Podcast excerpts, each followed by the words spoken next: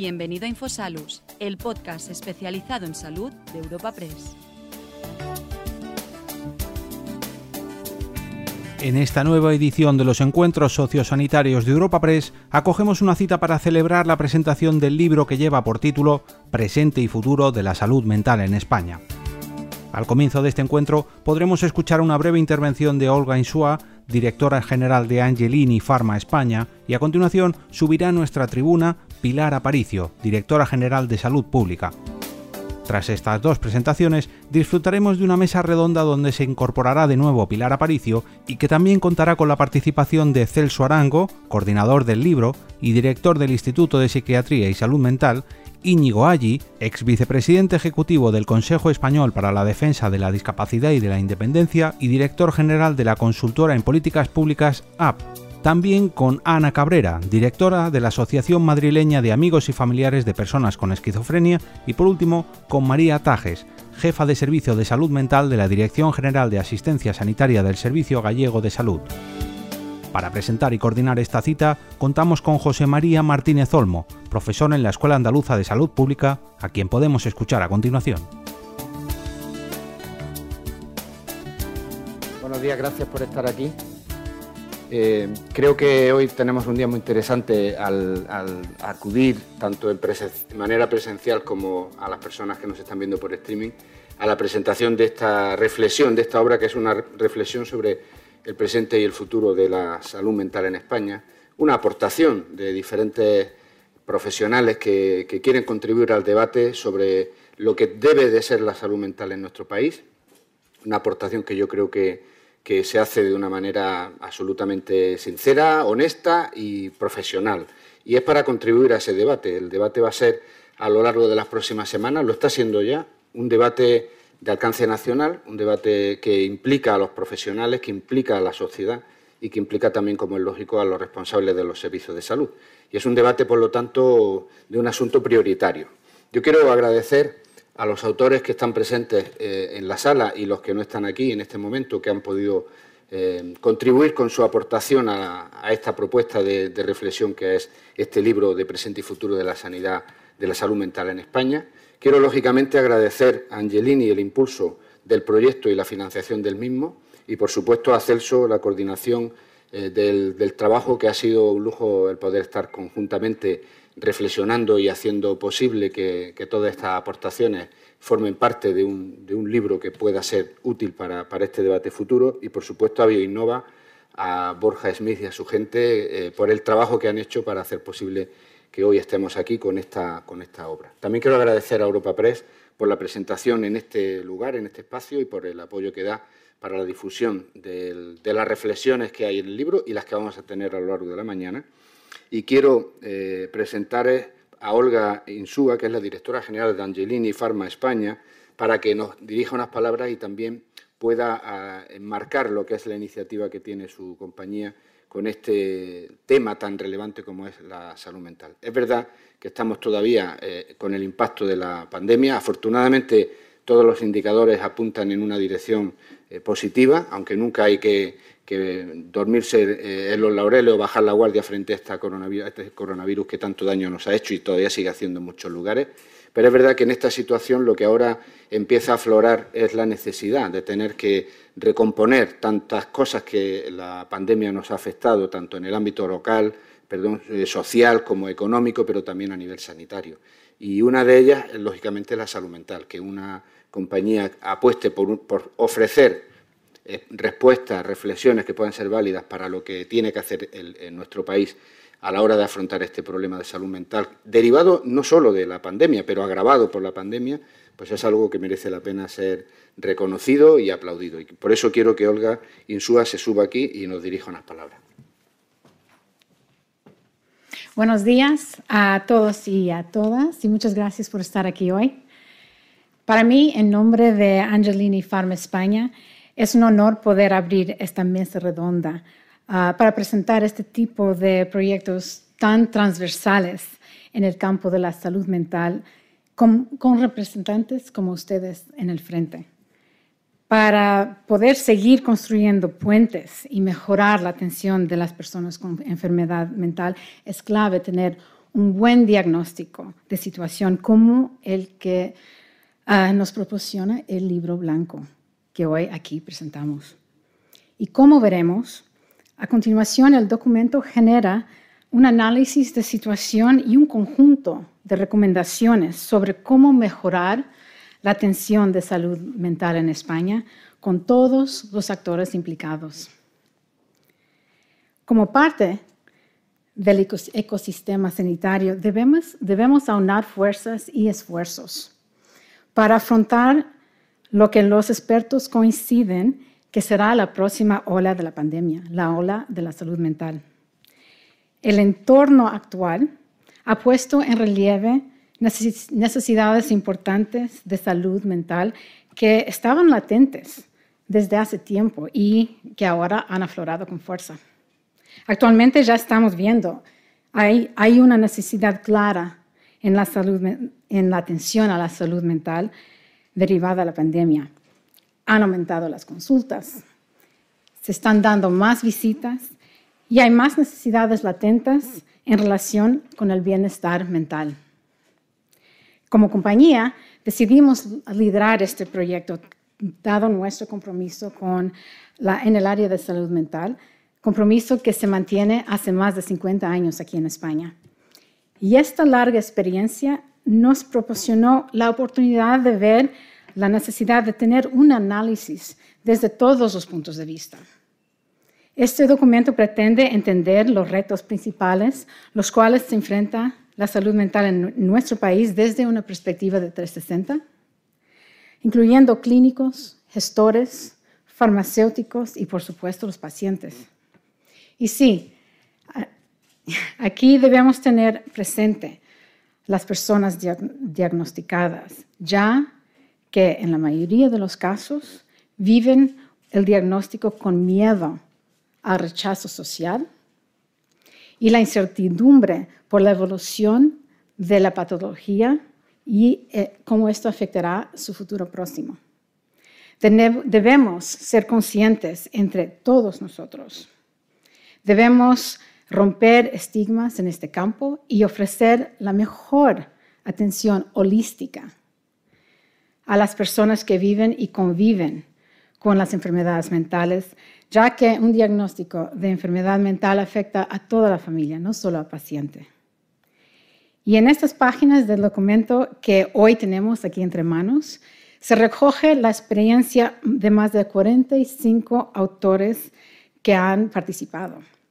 Y por esta razón estamos seguros que contribuirá a poner la salud mental en la agenda política y a cimentar el plan de salud mental que están trabajando las autoridades sanitarias. Y sin más, quiero desearlos que esta sesión de hoy sea un punto de partida para seguir trabajando en el bienestar de todas las personas con diagnóstico de, enfermedad mental y sus familias. Esta está en nuestra mano contribuir un futuro próximo que cubra las necesidades que aún no están cubiertas en la salud mental. Y muchas gracias a cada uno de vosotros por vuestro compromiso.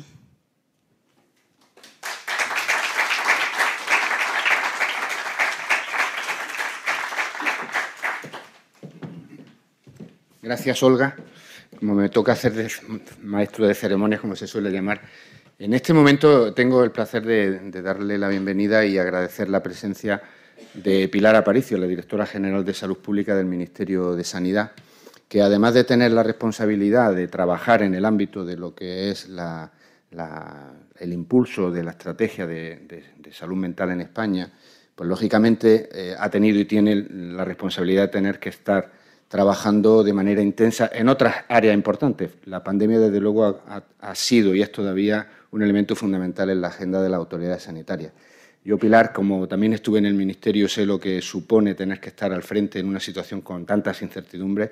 También te quiero dar las gracias por estar aquí, las gracias por el trabajo que habéis hecho, vosotros en el Ministerio, todas las comunidades autónomas, procurando solventar esta eh, pandemia que tanto daño nos ha hecho y desde luego mostrar mi solidaridad con lo que son los, los funcionarios, los trabajadores de los servicios públicos de salud que desde luego están dando están dando la, talla frente a la pandemia, con la colaboración también de muchos profesionales en el ámbito de la sanidad privada. Pero las autoridades sanitarias tenéis, desde luego, un mérito especial, una dificultad especial también, pero lógicamente eh, yo creo que la gratitud al trabajo es obligado, por lo menos yo con la experiencia que he tenido creo que, que son de, de las cuestiones que estamos obligados los ciudadanos. Y quiero agradecer tu presencia aquí, porque evidentemente la salud mental tiene eh, como, autoridad sanitaria que eres y, que representa lo que en este momento puede estar haciendo en los poderes públicos, tiene, presenta un enorme desafío para los servicios de salud.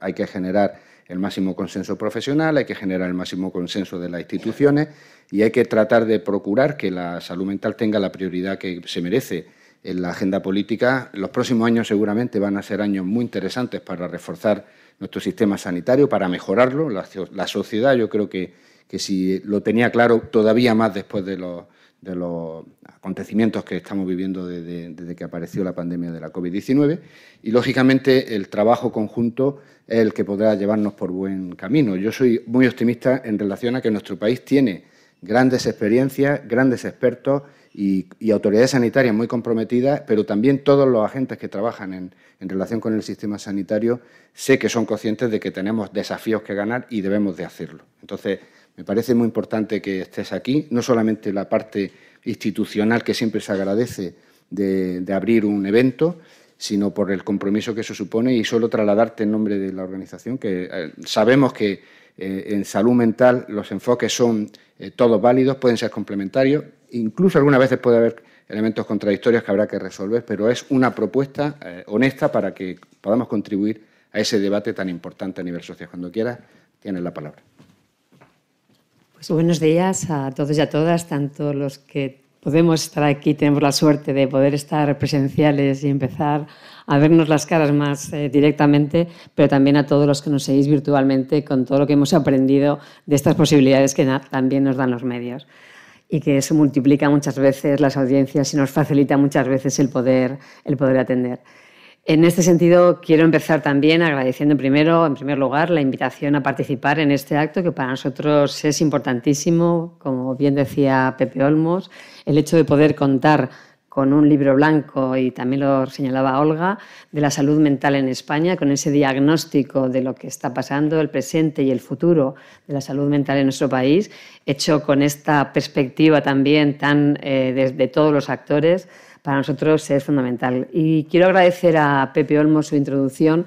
En primer lugar, porque también eh, es muy agradecer, como él ha hecho, eh, el esfuerzo, el reconocer el esfuerzo tremendo que han hecho los funcionarios del Ministerio de Sanidad para que incluso sea posible que hoy estemos aquí reunidos atendiendo afortunadamente otros temas que son tan importantes como la salud mental.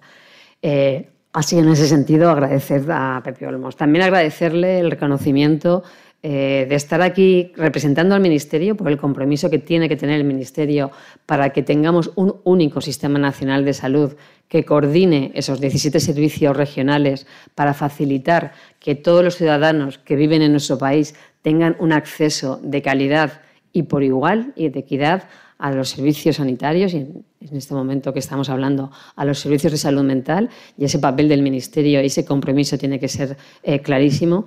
También por reconocer que tanto desde desde la, parte de salud pública, a mí como él señalaba, me corresponden tanto las competencias de salud pública como las de la calidad asistencial y la cohesión asistencial. Y en ese sentido, para mí es importante el poder estar aquí por dos motivos. Porque la salud mental significa un problema importantísimo de salud pública y más ahora, y lo hemos visto, como los efectos de la pandemia han multiplicado las necesidades de dar una respuesta para conseguir ese bienestar emocional, para conseguir diagnosticar precozmente las enfermedades de salud mental y para poderlas tratar y poder hacer un seguimiento real y una rehabilitación, que al final es lo que queremos con todas las personas y porque también dentro de esa calidad asistencial, dentro de esos planes para la cohesión y la calidad del sistema, en nuestro, el Ministerio se dota de esas estrategias de salud que dan cabida de alguna forma como un marco estratégico que recoge los principales principios, las principales líneas de intervención para dar esa mejor respuesta de forma cohesionada a todo el sistema. Por eso, una vez elaboradas esas estrategias, se pasan por el Consejo Interterritorial.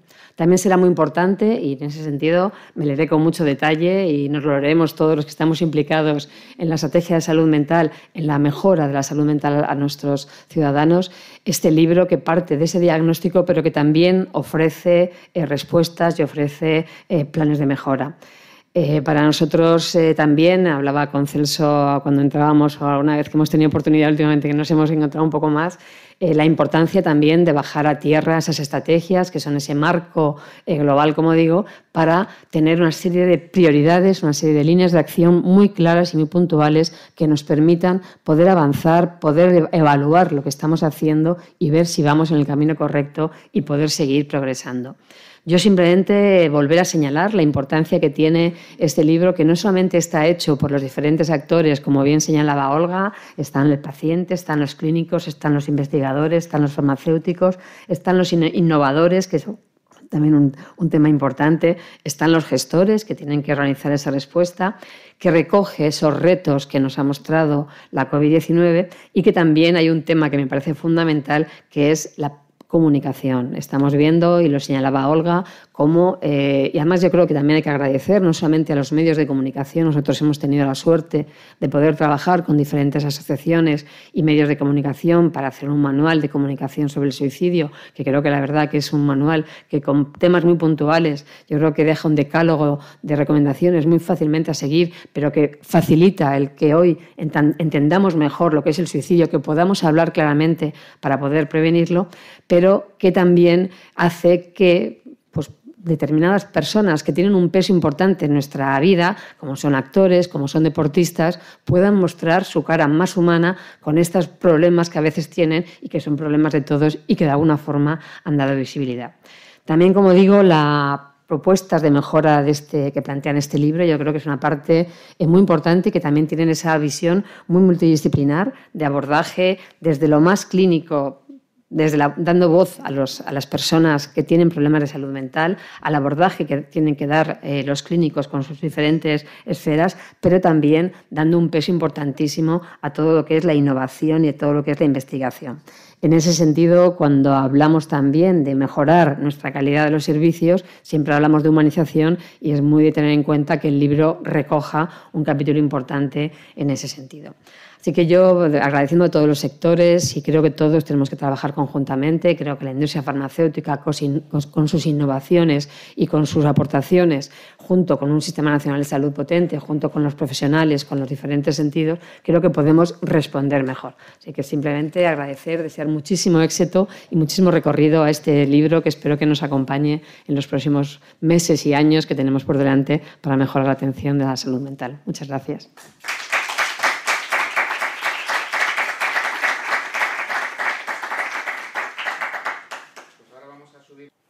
Gracias, Pilar, por, tus palabras, por estar aquí y por asistir a, este acto. Y efectivamente, ahora, eh, como tenemos la, suerte de poder contar con algunos de, de las personas que han participado en el libro, el libro, como decía antes, es una propuesta de... Yo creo que si se caracteriza por algo es porque hay diferentes visiones transversales sobre la problemática de salud mental no son las únicas, ni siquiera las mejores, salvo las nuestras, ¿verdad? Pero quiero decir con esto que efectivamente en relación con, salud mental todas las aportaciones son válidas cuando se basan en la experiencia y cuando se, cuando se aportan eh, argumentos. ¿no? Y aquí eh, el hecho de que haya visiones también que no son solo profesionales me parece que es algo a destacar. ¿no? Entonces, bueno, pues eh, yo quería agradecer la presencia de las personas que están aquí. Os, presento a Celso Arango, que ha sido coordinador de este libro, es director del Instituto de Psiquiatría y Salud Mental y jefe de Servicio de Psiquiatría del Niño y del Adolescente en el Hospital Gregorio Marañón y catedrático de Psiquiatría en la UCB. En la UCB. Íñigo Ali, es Ali, ¿verdad? Ali. La tendencia a comer es, eh, fue ex vicepresidente de, Ejecutivo del Consejo Español para la Defensa de la Discapacidad y la Dependencia. Eh, fue consejero de Derechos Sociales del Gobierno de Navarra y director general de la consultora en políticas públicas UP, UP Bueno, pues ya me ha corregido dos veces, fijaros si, si es importante.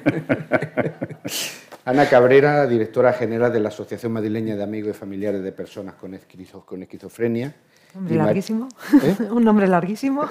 bueno, pero eh, amigos y familiares de personas con esquizofrenia. Uno de los problemas de salud quizás más relevantes y donde, donde la incorporación de, la sociedad, de las familias, pero también de la comunidad es fundamental. Y María Tajes, lo he dicho bien, ¿eh? Sí, sí. Jefa del Servicio de Salud Mental de la Dirección General de Asistencia Sanitaria del Servicio Gallego de Salud. Bueno, son representantes del colectivo de, profesionales que han participado en esta obra y les quiero agradecer su presencia y sobre todo el trabajo que han hecho. Y quiero empezar por Celso, porque seguramente por su experiencia nos puede dar una fotografía de cuál es la, la epidemiología de la salud mental en España, los problemas más relevantes y si hay algunos eh, sectores de la sociedad que estén especialmente afectados. Bueno, pues ha sido, lo primero que tengo que decir que ha sido un placer coordinar este libro contigo y el trabajar contigo siempre hace las cosas muchísimo, muchísimo más fácil. Aquí se podían, contestando a tu pregunta, se podían hacer dos eh, fotografías, ¿no? Una, la de cómo estaba la salud mental hasta hace dos años y dos, cómo, cómo está ahora, que es absolutamente eh, cambiante. A ver, el, sistema sanitario que tenemos es el, que tenemos y dentro de él eh, hay datos objetivos, datos numéricos, ¿no? que, es que la salud mental eh, tiene una menor priorización en lo que es la tarta de sanidad que la que tiene en la media de los países de la Unión Europea. Y eso se se puede calcular con una, una, regla tan sencilla como qué porcentaje del gasto sanitario va destinado a salud mental. Y es aproximadamente dos puntos porcentuales menor en España que en el resto de la Unión Europea y así lo ha sido pues, a lo largo de las últimas, de las últimas décadas.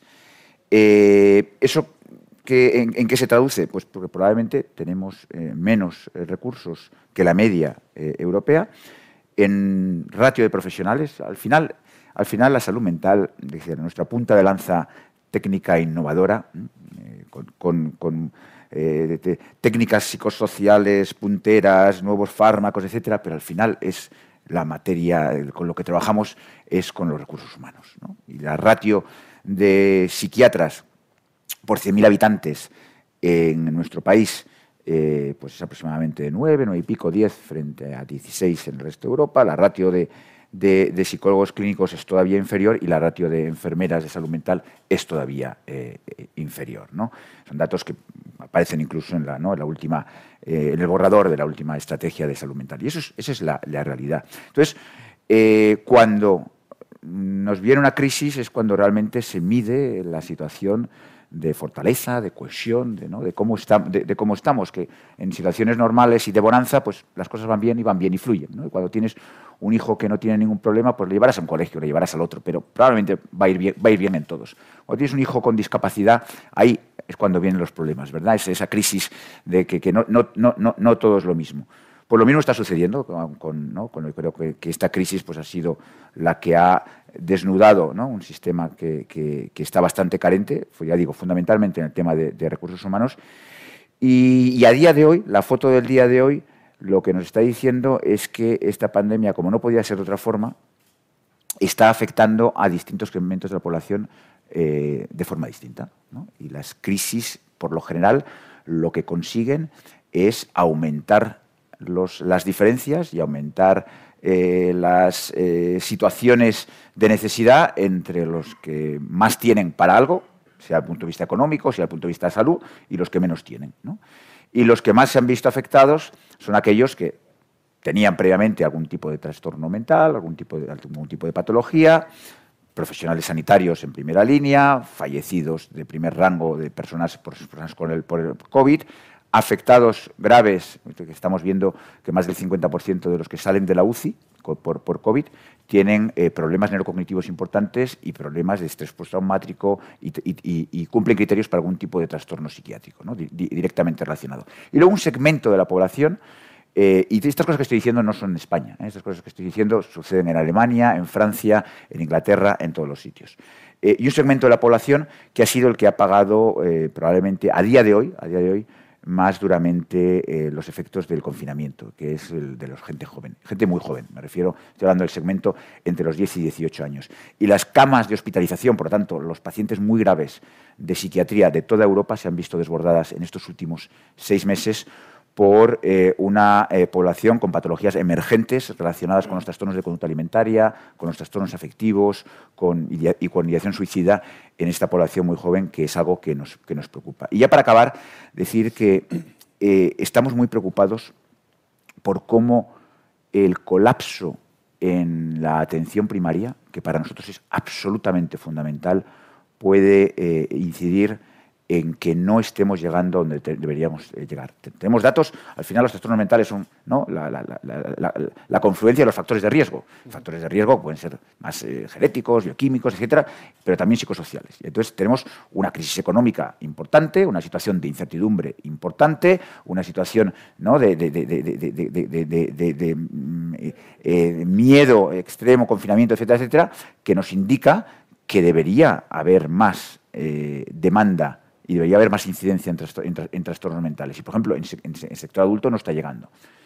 ¿Es porque no se están detectando en, una primaria que está íntegramente dedicada o prácticamente al COVID? Eso es algo que nos preocupa. Llevamos muchos años incidiendo en lo que ha dicho la directora general, la importancia de la prevención, la prevención mediante la detección temprana Claro, eh, si esos casos no los estamos, no estamos llegando y los, estamos viendo porque al final acaban en las urgencias de los hospitales, no estamos haciendo aquello que hemos promovido durante tantísimos años, ¿no? que la formación de los médicos de atención primaria para que detecten tempranamente y puedan y puedan y, se pueda actuar. Y eso es algo que yo creo que es una de las grandes preocupaciones que tenemos ahora los profesionales de la salud mental, ¿no? el cómo la primaria puede volver a la situación que tenía previamente antes de la pandemia.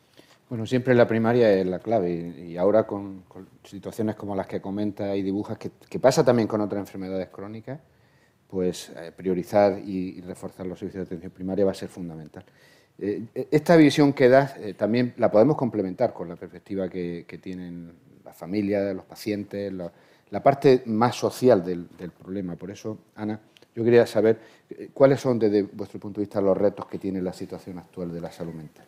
Ah, yo creo que, de esta pandemia podemos sacar como eh, dos partes, ¿no? Y no sé si adelanto alguna otra pregunta, pero eh, creo que hay una grandísima lección a nivel social, eh, que es la base del estigma, que siempre ha sido el, ellos los locos y nosotros los cuerdos, y todo lo que no entendemos es que lo han hecho ellos los locos, que son distintos. No somos tan distintos, y la pandemia nos lo ha demostrado. O sea, ¿quién no ha tenido miedo? ¿Quién no ha tenido ansiedad? ¿Quién no ha tenido alguna eh, tristeza? O sea, el, sufrimiento psíquico no ha sido patrimonio exclusivo de los locos y durante año y medio lo hemos podido vivir en carne propia, ¿no? Y creo que eso eh, nos, pone muy frente al espejo, ¿no? De, de dónde estamos todos, ¿no? Y como gran reto hay obviedades, ¿no? Hay obviedades eh, que no son tan obvias eh, a juzgar por, los resultados, ¿no? Pero, pero obviamente tenemos unos ratios de profesionales, como decía Celso, eh, cuando los recursos humanos son la, base de la atención, tenemos unos ratios muy inferiores. Tenemos unos ratios en la parte psicosocial no inferiores, ridículos. y tenemos un reto que no tenemos solo como pacientes o solo como profesionales o solo como administración, lo tenemos como sociedad y lo tenemos en nuestro conjunto. Si como sociedad no somos capaces de entender que ellos y nosotros somos lo mismo, que tener un trastorno de salud mental no es sinónimo o no debe ser sinónimo de exclusión social, que tener unos eh, ratios de empleo que no alcanzan el, el 17% no debe ser lo normal, eh, una tasa de, ocupación, en formación, etcétera, que, apenas llega al 11% en jóvenes. Eh, es que estamos abocados a una exclusión social mientras mantengamos lo que estamos haciendo como sociedad. Entonces creo que va más allá de las administraciones, que va más allá de las organizaciones como nosotros, que va más allá de los profesionales, incluso de los clínicos, va mucho más allá, va a la sociedad, va a la sociedad el gran reto. Todos podemos estar ahí durante la pandemia, lo hemos vivido ¿Quién no ha sentido un miedo extremo? ¿Quién no ha tenido un catarro y se ha metido en la cama pensando, ay madre, que ya me lo he cogido? Eh, ¿Quién no ha visto conductas que podrían rozar lo psicótico, y perdonar a lo mejor el tecnicismo, pero, pero eh, eh, ver beneficioso el aislamiento, el, cerrarte en casa, el no tocar, el tener un miedo atroz a ir a un cajero a sacar dinero, vayamos a que tenga que tocar, el gel hidroalcohólico en el bolso, eh, son conductas que, hemos tenido todos. Y, no han sido tan descabelladas. ¿no? Y yo creo que, que, tenemos una grandísima oportunidad como sociedad de ver que eso, que no ha sido tan descabellado y lo hemos vivido todos, un pasito más allá eh, ya estaríamos hablando de, un trastorno mental grave, ¿no? Pero es un pasito más allá, no está tan lejos. En cualquier caso, un problema de salud pública importante, como antes ha señalado la directora general. Lo que comenta me hace pensar que eh, el debate que se tiene que abrir pronto en el, Congreso de los Diputados, en las Cortes, con una ley de salud mental que va a empezar a, ser debatida, deberíamos de aprovecharlo para poner el foco. Y luego vemos que en los propios medios de comunicación los problemas de salud mental están también en la... Yo no soy muy partidario de, la, de, de, lo que se habla en las tertulias, salvando cada uno por lo que quiera salvar, ¿no? Pero está en las tertulias también el tema de salud mental. A ver, yo he visto en, recientemente he tenido como dos ejemplos, ¿no? Dos capítulos del libro, si no, me, si no a lo mejor son más, ¿vale? Pero por lo menos tengo en mente dos, escritos por periodistas, con pautas de cómo tratar los temas de salud mental que me han parecido fantásticos y de tenerlos como, como, como libro de cabecera y dárselos a mi departamento de comunicación y, y luego todos hemos visto el absolutamente desafortunado tratamiento que se ha hecho la semana pasada, ¿no? O sea, eh, eh, por Dios. Está claro. Por eso precisamente creo que es una buena oportunidad el momento que, en el que estamos, ¿no? dadas las circunstancias y, tendremos que, seguir trabajando. Eh, gracias, Ana. Yo creo que tendremos ocasión de, tener alguna otra ronda porque vamos bien de tiempo. Íñigo, yo quería saber también tu opinión sobre ¿Hacia dónde crees que debe evolucionar el modelo asistencial para conseguir una mejora en el abordaje de los pacientes en base a tu experiencia? Porque aquí hay enfoques profesionales, enfoques comunitarios, la, las propias, la propia comunidad, las propias asociaciones, los, ciudadanos, los pacientes. ¿Cómo, lo ves? Pepe, te agradezco la pregunta, y, pero antes también me vas a permitir que agradezca a Angelini Pharma, a Villanova Consulting, que han estado detrás del trabajo y, y que efectivamente es un punto de arranque y, quiero agradecer, sobre todo porque este libro es la demostración de que la inteligencia compartida y colaborativa eh, es, es, como tiene que... Es un buen ejemplo a los que nos hemos dedicado y siguen dedicando al mundo de la política. ¿no? Dejarnos ese debates ideológicos y poner el foco hoy en un problema tan real como es el, problema de la salud mental en España ¿no? y en las sociedades occidentales especialmente, ¿no? por muy paradójico incluso que pueda eh, parecer. Yo también me gustaría aquí dar esa visión que también la da muy bien Ana, que es la parte social. Es decir, aquí eh, entiendo que el debate y quien el ministerio que tiene que liderar ese plan, voy a tu pregunta ya, Pepe, es, es, el Ministerio de, Sanidad, es, es la salud. Pero es que la salud mental es un derecho subjetivo. Repito, la salud mental es un derecho subjetivo. Por lo tanto, todos, desde la corresponsabilidad de los distintos eh, grupos de interés, desde el ámbito educativo, del ámbito sanitario, del ámbito cultural, del ámbito, lógicamente, de la salud y de lo social, tenemos que estar incluidos en ese plan, eh, bueno, contribuyendo desde la generosidad, desde la humildad, eh, y eso supone, podemos hablar igual también, de lo que supone eso también, ¿no? pero de, toma de decisiones distintas para no tener las cifras que tenemos en este momento. ¿no? Hablamos de la palabra desafío, claro que es un desafío, es que la propia OMS ha publicado que, especialmente tras la era post-COVID, cuando llegue, eh, uno de cada cinco habitantes del, planeta van a tener algún problema de salud mental. Especialmente, insisto, en las sociedades como la nuestra, las sociedades occidentales. Por lo tanto, creo que el desafío y el reto y la oportunidad es, es muy clara. ¿no?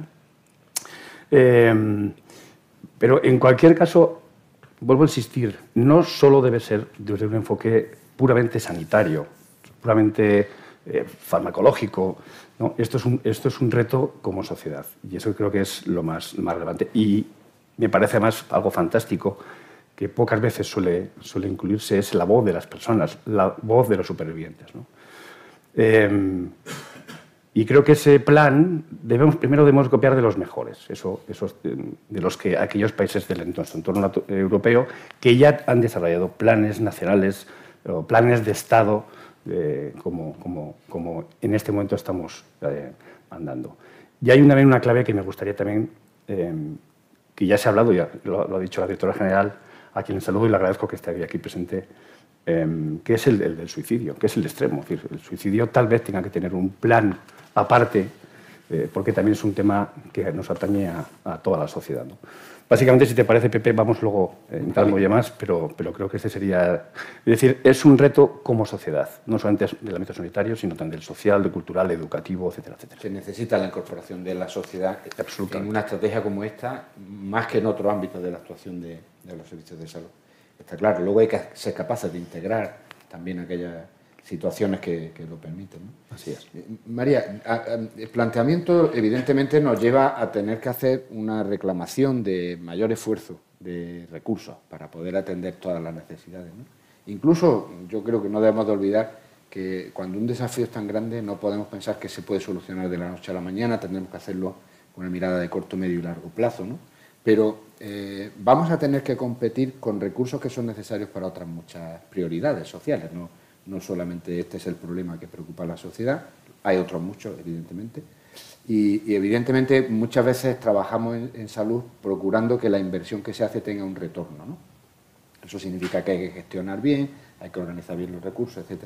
¿Cómo ves tú esta cuestión de, la necesidad de recursos? ¿Cómo hacer posible que lo que sea necesario los poderes públicos, y aquí eh, implica no solamente al Gobierno de España, son las comunidades autónomas también las que, como hemos visto en muchos otros aspectos de la pandemia tienen que implicarse, se implican y lo tienen que hacer de una manera que sea efectiva. ¿no? Tú vienes desde una perspectiva autonómica. ¿Cómo lo ves Pues eh, muchísimas gracias a, todos por, estar aquí, por vuestra presencia, por la presencia de Pilar, de Olga y por poder darnos, darnos voz a, esta visión eh, que creo que es totalmente complementaria y, y, al hilo de lo que el resto de compañeros de mesa han planteado de que esta estrategia de salud mental tiene que tener un carácter absolutamente transversal y que no puede acometer em, desde una perspectiva exclusivamente sanitaria eh, todos los retos que están por llegar.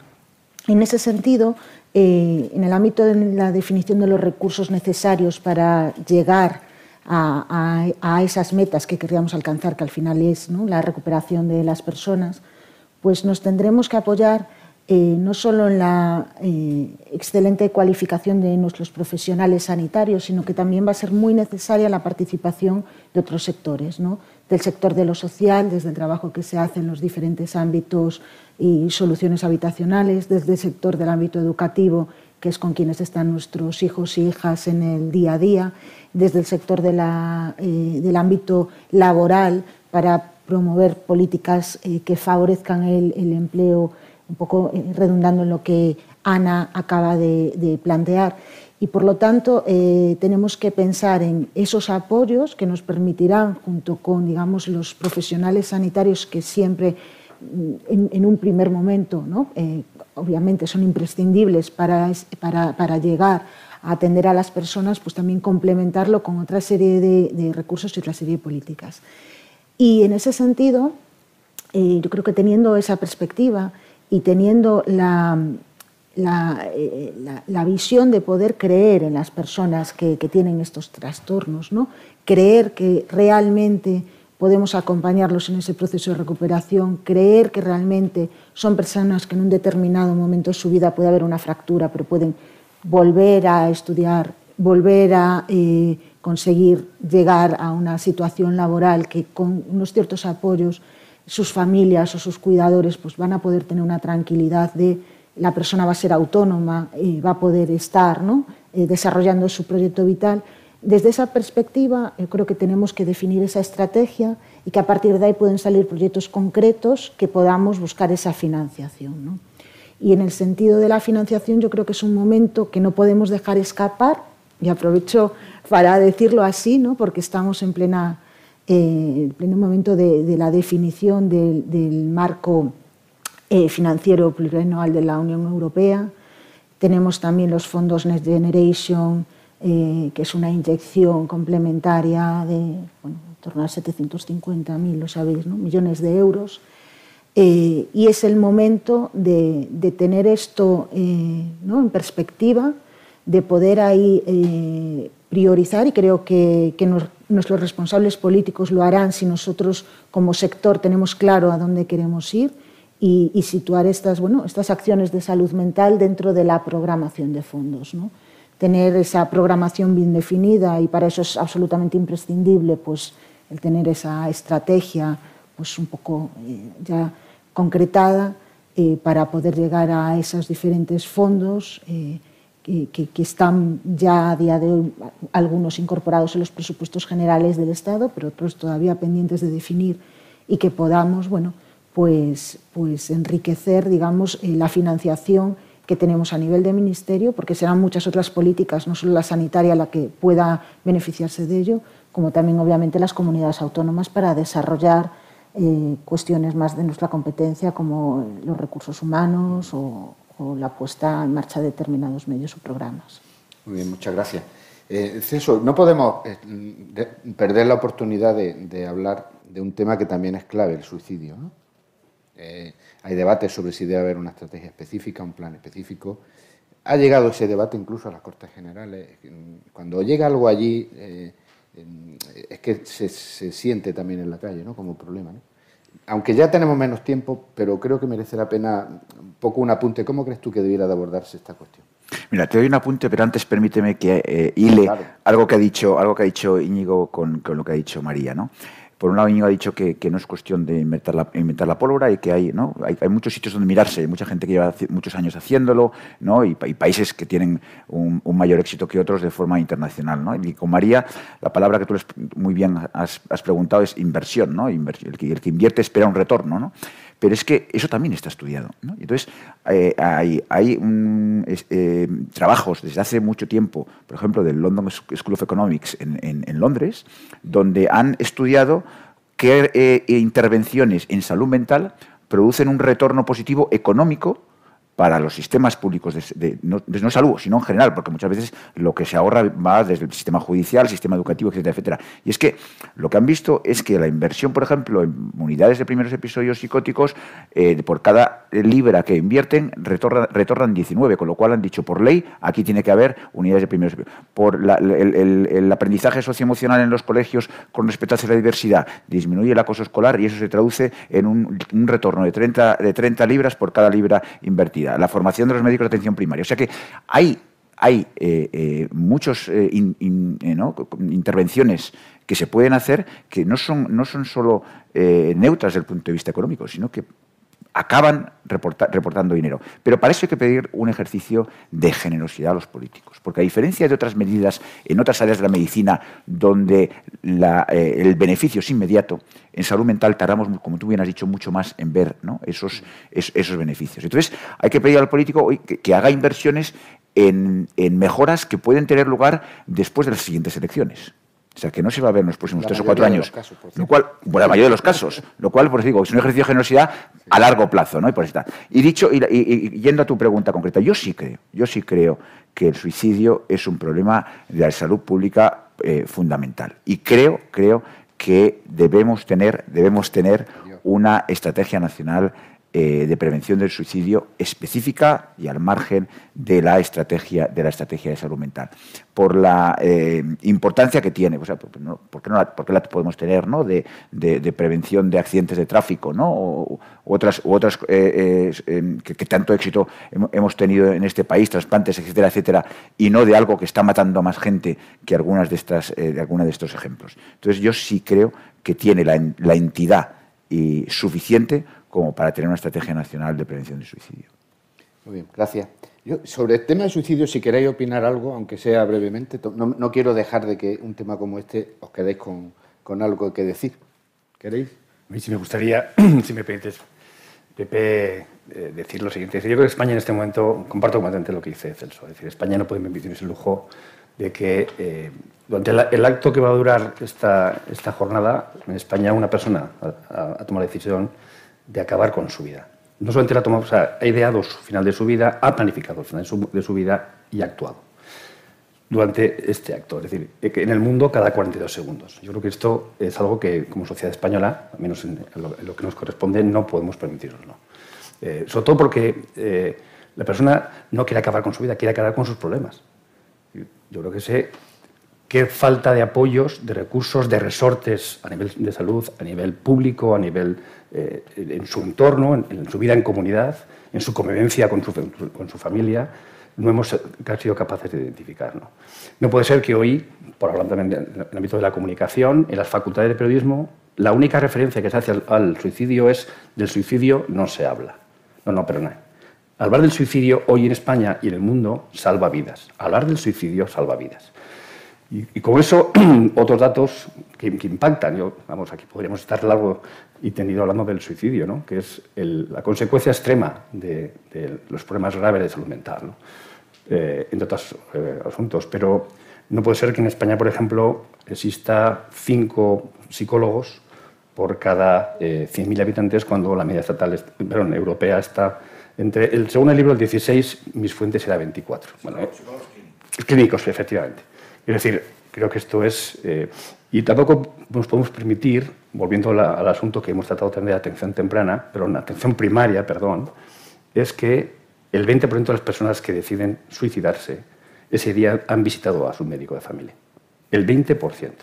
Quiero decir, aquí em, o nos ponemos todos realmente, ponemos el foco en las personas y de esa generosidad que apelamos aquí, y además es que es el reflejo de la sociedad. Y creo que aquí hay presentes en el público eh, varias personas con representación política, desde Ciudadanos, del Partido Socialista, de Unidas Podemos, del Partido Popular, es decir, corrientes que parece que jamás llegarán a acuerdos por las personas de la sociedad española, sí que hay una eh, bueno, pues vamos enfocados todos hacia eh, esas iniciativas que se han registrado tanto en la Asamblea de Madrid como en el Senado, como también en el Congreso de Diputados. Luego, ese debate ya ha llegado. La cuestión es que esto, ese expediente, esta necesidad, en este caso, de la intervención y la prevención eh, contra el suicidio en España, llegue realmente al primer plano de todas las necesidades y urgencias que tiene hoy nuestro país.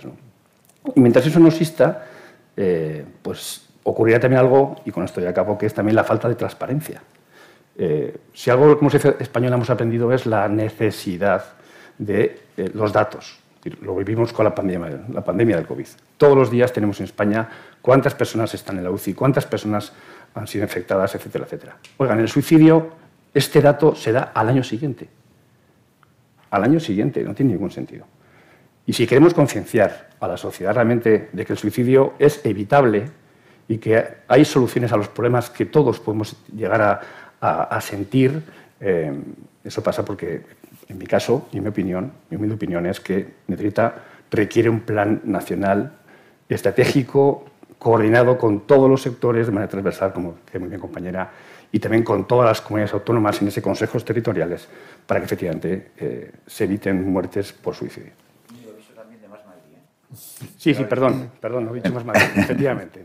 Bueno, está claro que, el tema, si se debate así, va, a generar eh, enfoques diferentes a cómo estamos abordando la, problemática del suicidio. Yo creo que en parte también vivimos con esquemas ya de otros tiempos, ¿no? Cuando habla del silencio ante o la manera de dar la noticia de un suicidio. No, no, digo que no tenga base cuidar, evitar el que pueda haber un mimetismo, ¿no? Pero los enfoques pueden ser diferentes, incluso cambiarlos totalmente. María, ¿tú, tu, opinión al respecto y luego también si crees que en la estrategia de salud mental hay alguna otra prioridad que tú quieras resaltar. Sí, yo con respecto al suicidio, un poco al hilo de, lo que comentaban Íñigo y, César, remarcar que en esa, en, esa, apertura a la comunicación también es muy necesario transmitir que hay recursos de ayuda, ¿no? Eh, recursos de ayuda tanto a las personas que pueden estar experimentando pues, un trastorno afectivo, ¿no? que es la patología de salud mental más claramente relacionada, como también medidas de apoyo a las víctimas, que eh, a nivel técnico las víctimas de suicidio hablan de las personas que, eh, familiares, allegados de la persona que eh, comete la tentativa o finalmente fallece por esta causa. Y, que, y, que, también es una experiencia terriblemente dolorosa y traumática y que es un, campo en el que tenemos que ser capaces de dar una respuesta y que quizás incluso en ese ámbito es donde podemos estar un poquitito más atrás. Eh, con respecto al suicidio, un poco complementar esto, porque creo que es importante dar, ese mensaje de que eh, de esa situación de riesgo se sale, no solo por una solución de problemas eh, individuales, sino también por un abordaje sanitario de la situación que pueda haber de base y, acompañando también a, esas, a esas, personas allegadas. Y, con respecto a otras cuestiones que, bueno, desde, desde, nuestra perspectiva eh, consideramos que es eh, necesario acometer en esta nueva estrategia, yo creo que, a día de hoy, ¿no? con la foto fija del día de hoy, es imprescindible desarrollar recursos para la atención a la infancia, a la adolescencia, eh, tenemos la buena noticia de, la creación de la nueva especialidad de psiquiatría infantil. Eh, eso sin duda es un gran avance en nuestro país para poder dar una mejor asistencia, pero sí que es cierto que esa mejora en la cualificación de los profesionales eh, no se va a ver ¿no? hasta la próxima promoción y, tardaremos unos años. Entonces, al mismo tiempo, en paralelo, tenemos que seguir mejorando eh, bueno, nuestra capacidad de detección precoz, tenemos que seguir mejorando nuestra capacidad de intervención en el ámbito escolar, ¿no? y favorecer, yo creo que acciones en, los cuidados dentro de la familia, ¿no? que nos permitan validar comportamientos, ya no es reconocer situaciones de riesgo, sino validar comportamientos en nuestros hijos que están fuera de su conducta habitual, eh, síntomas claros de lo que puede ser un cuadro depresivo que a veces por la edad de inicio, y es la edad de inicio que desde la perspectiva científica se conoce muchas veces antes de los 15 años, pero no quitarle hierro, sino siempre consultarlo, siempre apoyarse los profesionales, siempre acudir a la escuela estar alerta un poquito a estos cambios de comportamiento. Creo que en ese ámbito, en el infanto juvenil, nos queda a todos los sectores eh, muchísimo por avanzar. En el ámbito de atención primaria es fundamental. Eh, eh, la, mayor parte de los trastornos mentales comunes podrían tener un buen abordaje en atención primaria si contamos con, los profesionales cualificados y con apoyos por parte de los servicios de salud mental y los servicios sociales apostar por la innovación y por la investigación. Decía el doctor Vieta en este, en este libro que se presenta que una de las cuestiones que más apoyó el desarrollo de la investigación en nuestro país en salud mental y la conformación de grupos estables como el Cibersan o todos los proyectos de investigación financiados por el Carlos III fue el hecho de que en la estrategia de 2006 la investigación se priorizara y fuera una línea estratégica como tal. Entonces yo creo que en ese sentido nos queda mucho por hacer en medicina personalizada, en trasladar a la clínica lo que la evidencia científica nos está diciendo, en avanzar en proyectos de bueno, quizás de inteligencia artificial que nos permita incidir en, las ciencias del comportamiento y que ahí vamos a poder tener quizá financiación para poder avanzar. Yo eh, señalaría eh, esos tres, quizás esos, esas tres ramificaciones como fundamentales, pero siempre con la perspectiva que creo que todos estamos diciendo hoy, como no puede ser algo aislado del sistema sanitario, sino que tiene que ser algo donde haya un consenso y donde eh, muchos otros sectores de la sociedad se impliquen. Muchas gracias. Y yo también quería tu opinión al respecto, pero luego mm, no dejes de, darnos tu impresión de cómo crees que la COVID-19 nos ha dado clave de lo que tenemos que hacer. Eh, a mí me gustaría, eh, casi más, no sé si es el momento del cierre, pero me gustaría rescatar... Estamos cerrando, con lo cual aprovecha la oportunidad. Me gustaría rescatar palabras de Celso, de María, de Íñigo. Eh, en, varios sentidos, ¿no? Eh, María, tanto María como Íñigo, si no, bueno, igual lo estoy mezclando, pero en varios momentos habéis hablado de la importancia de creer en las personas, de la importancia de creer que la recuperación es posible, es algo que Celso, eh, no, no, sé si lo ha dicho o no lo ha dicho, pero lo sé, que, que cree en ello firmemente. Me parece, me parece fundamental, eh, un poco con lo que hablábamos desde el principio, con lo que intento expresar desde el principio, de ese ellos y ese nosotros, ese estigma, esa, esa barrera invisible que, condiciona tanto el día a día de las personas. ¿no? Eh, cuando trabajamos con personas con trastorno mental grave, eh, y no hace falta que sean mayores, también hay muchos jovencillos a los que eh, atendemos desde los 14 años, porque no nos hemos atrevido antes, pero, pero hemos empezado con 14 por poner una, una franja de edad. Cuando, cuando, no creen en ellos, cuando ellos mismos no creen en ellos, cuando su familia, su entorno no cree en ellos, qué difícil es la recuperación. porque al final hay algo que es el efecto Pigmalión, ¿no? De si nadie cree en ti, pues a lo mejor es que no valgo, ¿no? Y si además estoy recluido en casa, aislado, no tengo grupos de amigos, sexualidad vetada, eh, no estudio, eh, pues es muy fácil caer en ideas autolíticas, porque, porque ¿qué futuro tengo? Si ni yo creo en mí ni nadie cree en mí, eh, pero a cualquier edad. O sea, qué fácil es caer en ideación autolítica o en ejecución de esa ideación autolítica, ¿no? Es, elemental, o sea, pero al final es un problema, vuelvo a lo mismo, es un problema social. O sea, si la sociedad no cree en estas personas, si nosotros, yo, no creo en ellos, es muy difícil que ellos lleguen a creer en sí mismos. Pues les estamos transmitiendo un rechazo generalizado en todos los ámbitos de su vida. O sea, tenemos un problemón social de primer orden. A mí esto me parece fundamental. Y no somos, eh, eh, eh, no estamos permitiendo que sean ciudadanos de pleno derecho como cualquiera de nosotros. No lo estamos permitiendo. no lo estamos permitiendo con algo muy subjetivo, soterrado, pero, pero, más dañino que el propio diagnóstico. Entonces, eh, eh, qué fácil es, eh, con esa falta de esperanza, qué fácil es transmitirles esa falta de esperanza, el, ayudarles a no creer en sí mismos y, que caigan en el aislamiento, ¿no? Y luego recuperando un poco el tema de la, inversión.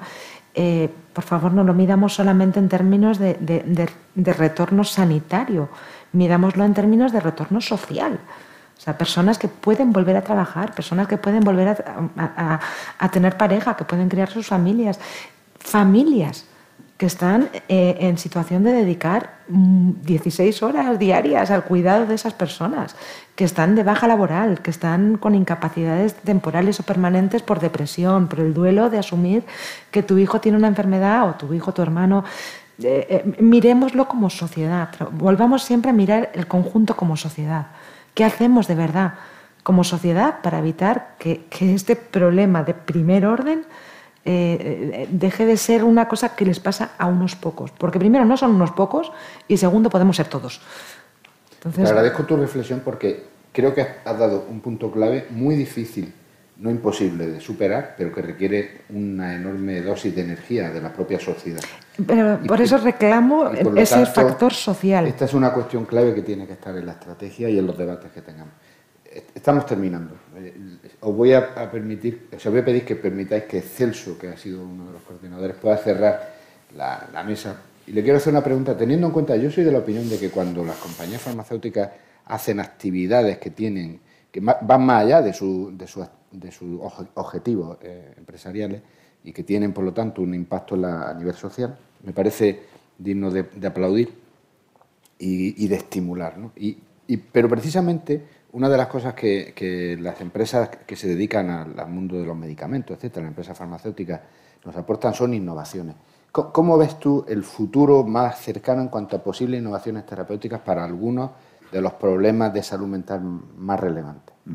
Sí, eh, la realidad es esa, ¿no? Que muchas veces criticar es fácil, ¿no? Eso de antiindustria farmacéutica, etcétera. ¿Qué sería de nosotros hoy, ¿no? Si no hubiésemos sido capaces la, la, industria farmacéutica de desarrollar vacunas en un año o, de tomar algo cuando nos duele la cabeza. Hay gente que se olvida que cuando le duele la cabeza toma un fármaco y, se, lo alivia, ¿no? Y eso detrás tiene innovación. ¿Que hay interés eh, eh, ¿no? en, comercial en la, industria, como lo hay en otras? Pues sí, lo que pasa es que yo soy una persona como tú muy pragmático, ¿no? Y si hay intereses comunes que pueden beneficiar a la, población, pues bienvenido, sea.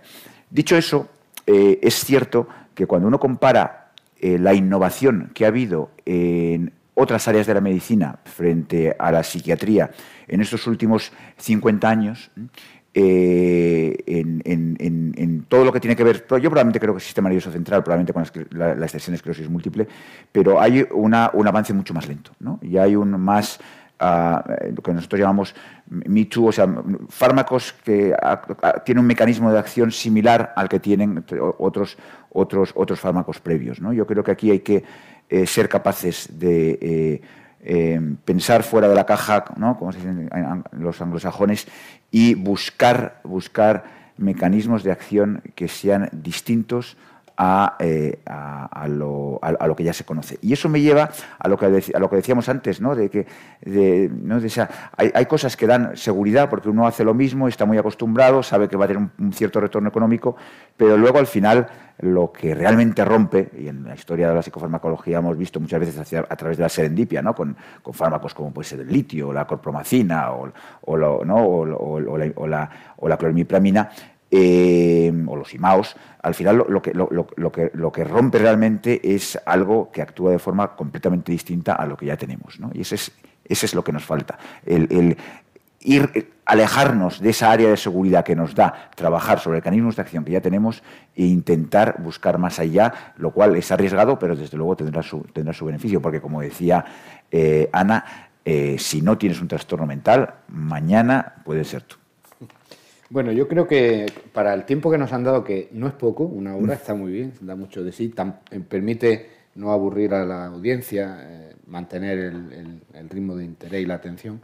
Yo creo que, hemos podido abordar temas de, de, calado para la reflexión. Hay otras muchas cuestiones. El libro aporta y el debate está abierto. Afortunadamente las instituciones lo están, lo están haciendo y, y algunos de los que estáis aquí pues, contribuís a ello, ¿no? estáis llamados a, poder hacerlo. Quiero agradeceros vuestro trabajo en el libro, vuestra presencia aquí también, por supuesto a Angelini, a Bioinnova, las personas que nos están viendo vía streaming y aquellas personas que estáis aquí, que habéis tenido la, pues, la amabilidad de poder acompañarnos, por, estar aquí este rato y porque, desde luego, esto lo que expresa es el interés de poder mejorar. Este es un desafío que tiene nuestra sociedad. No lo vamos a ganar en el corto plazo, pero no lo ganaremos en el medio plazo si no nos ponemos en serio desde ahora. Muchísimas gracias.